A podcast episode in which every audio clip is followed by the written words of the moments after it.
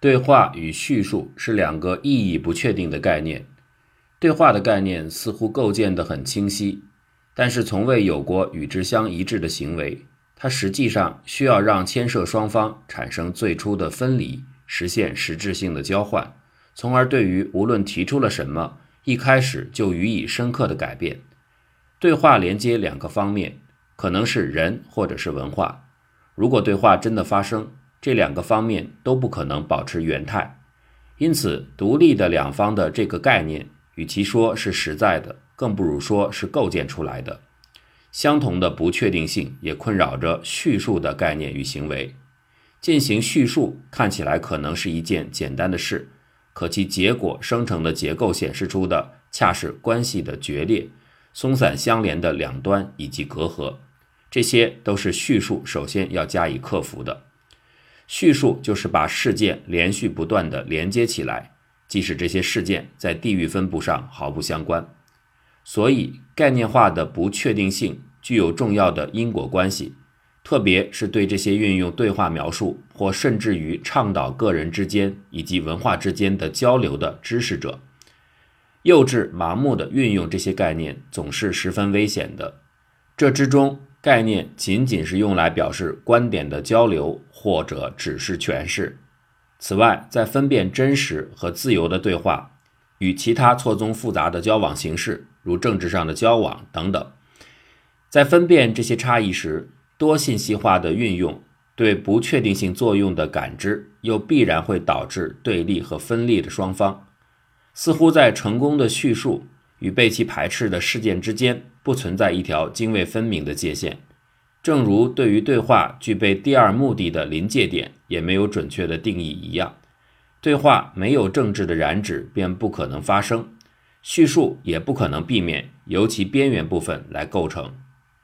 陶醉于一大片游移不定的意义的智力冒险者，可能对这些不确定性无动于衷，他们无论想得到什么，便会抛出抓钩。并为即将到手的东西感到十分愉快。智力的掠美者按其定义是自由进行交谈，并将其自由地做出一番叙述。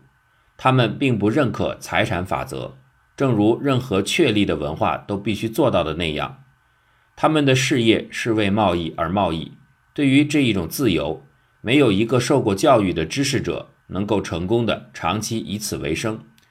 对话和叙述。是从文化上构筑的概念，是根据不可能直接征服或搁置的环境而发生作用。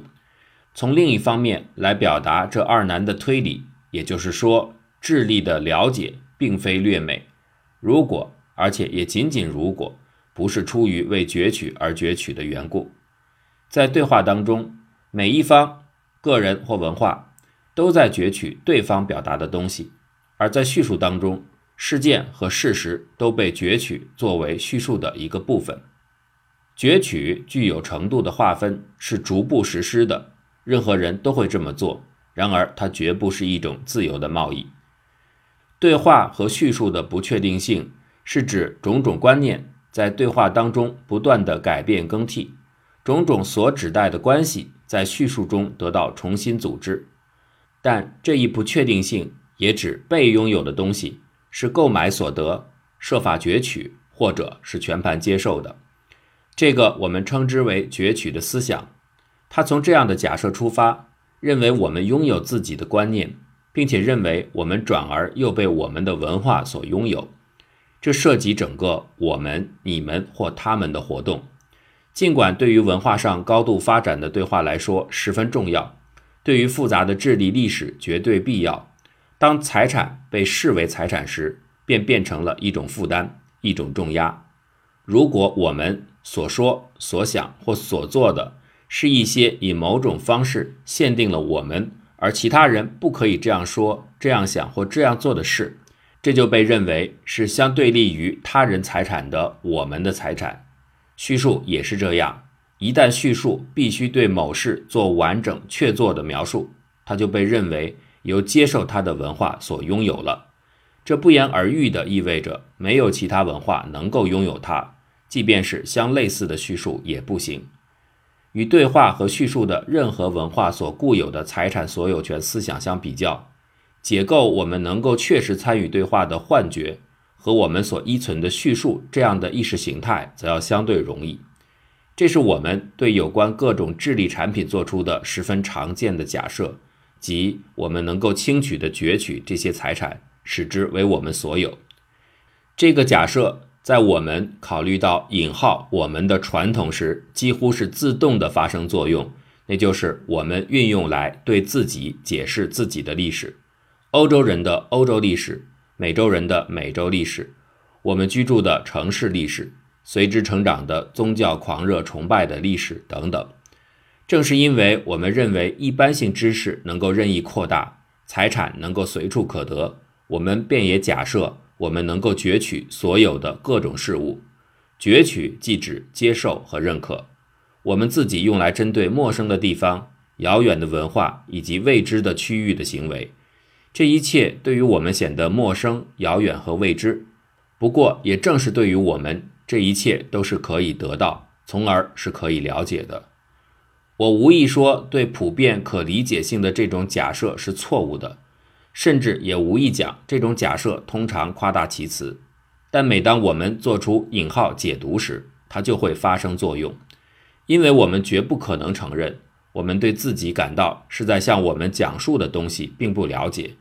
我认为这种假设运作的如此成功，因为我们了解的程度不尽相同。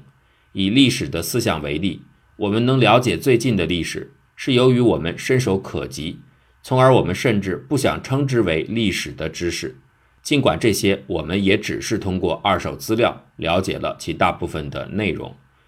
这里，我们其实是不对称的，把二十世纪或二十一世纪生产的知识历史。看作为目前我们试图获得的东西提供出的更为广阔的背景，并且就广义的传统观念而言，现代总体思想的历史对于我们既是我们所起源的传统。因此，攫取行为的顺利实施，是因为我们并不是掠美者，或者换句话来说，是因为对话、叙述以及他们固有的攫取手段都是被既定的行为。不管我们从什么方面涉及智力生活，总存在着攫取的逻辑。但有一个特点，无论对掠美还是对在文化上得到确认的攫取，都很常见。两者总是否认与某地某人有任何关联。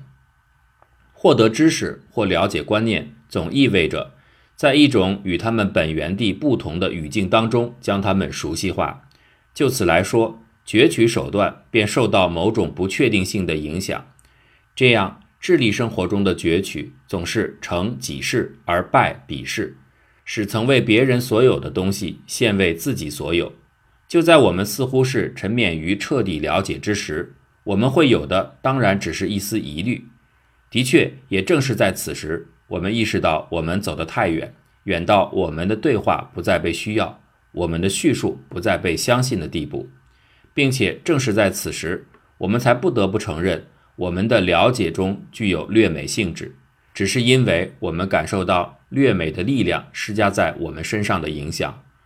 我们被窃去的，除了在我们想象之中、我们梦想之中的东西之外，均无意义；而我们渴望夺回来的，也正是从想象、梦想中攫夺去的东西。